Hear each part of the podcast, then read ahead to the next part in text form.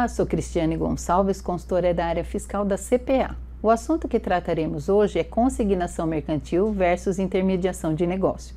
A operação de consignação mercantil ocorre quando um, estabelecimento consignante envia mercadoria para o estabelecimento consignatário para que esse a negocie.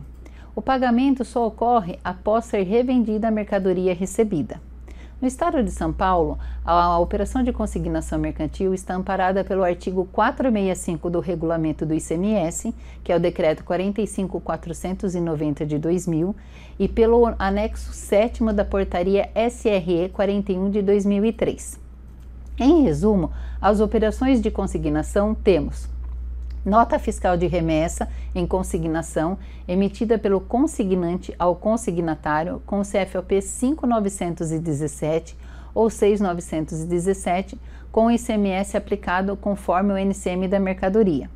Depois nós temos a nota fiscal de venda emitida pelo consignatário ao cliente com o CFOP 5115 ou 6115, com o ICMS aplicado conforme a NCM do produto nota fiscal de devolução simbólica emitida pelo consignatário ao consignante com CFLP 5919 ou 6919, sem o destaque do ICMS.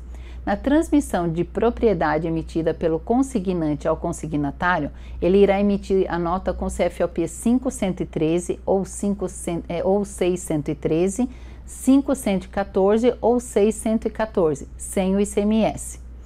Já na nota fiscal em que o consignatário não vender o produto para o terceiro, ele deverá emitir a nota fiscal de devolução física ao consignante, que é o CFLP 5919 ou 6919 com o destaque do ICMS.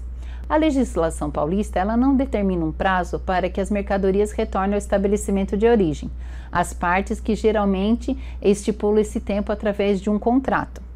Essa operação pode ocorrer com o não contribuinte do ICMS e ocorre com muita frequência em lojas de veículos usados, que querem tratar erroneamente essa operação como intermediação de negócios. A intermediação financeira é a atividade que visa e consiste em aproximar duas ou mais pessoas que desejam negociar mediante remuneração conhecida como corretagem. Frisa-se que o intermediário ou corretor não aplica capital próprio para realizar o negócio. É simples intermediário mesmo entre as partes contratantes, servindo apenas para aproximar as partes interessadas em negociar.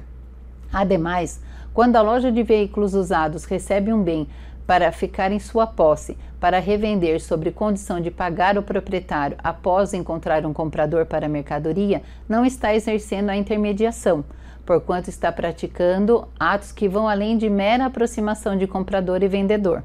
Por fim, cabe ao contribuinte analisar junto à legislação em qual fundamento legal a operação realizada se encaixa. Este foi o assunto de hoje. Obrigada e até a próxima.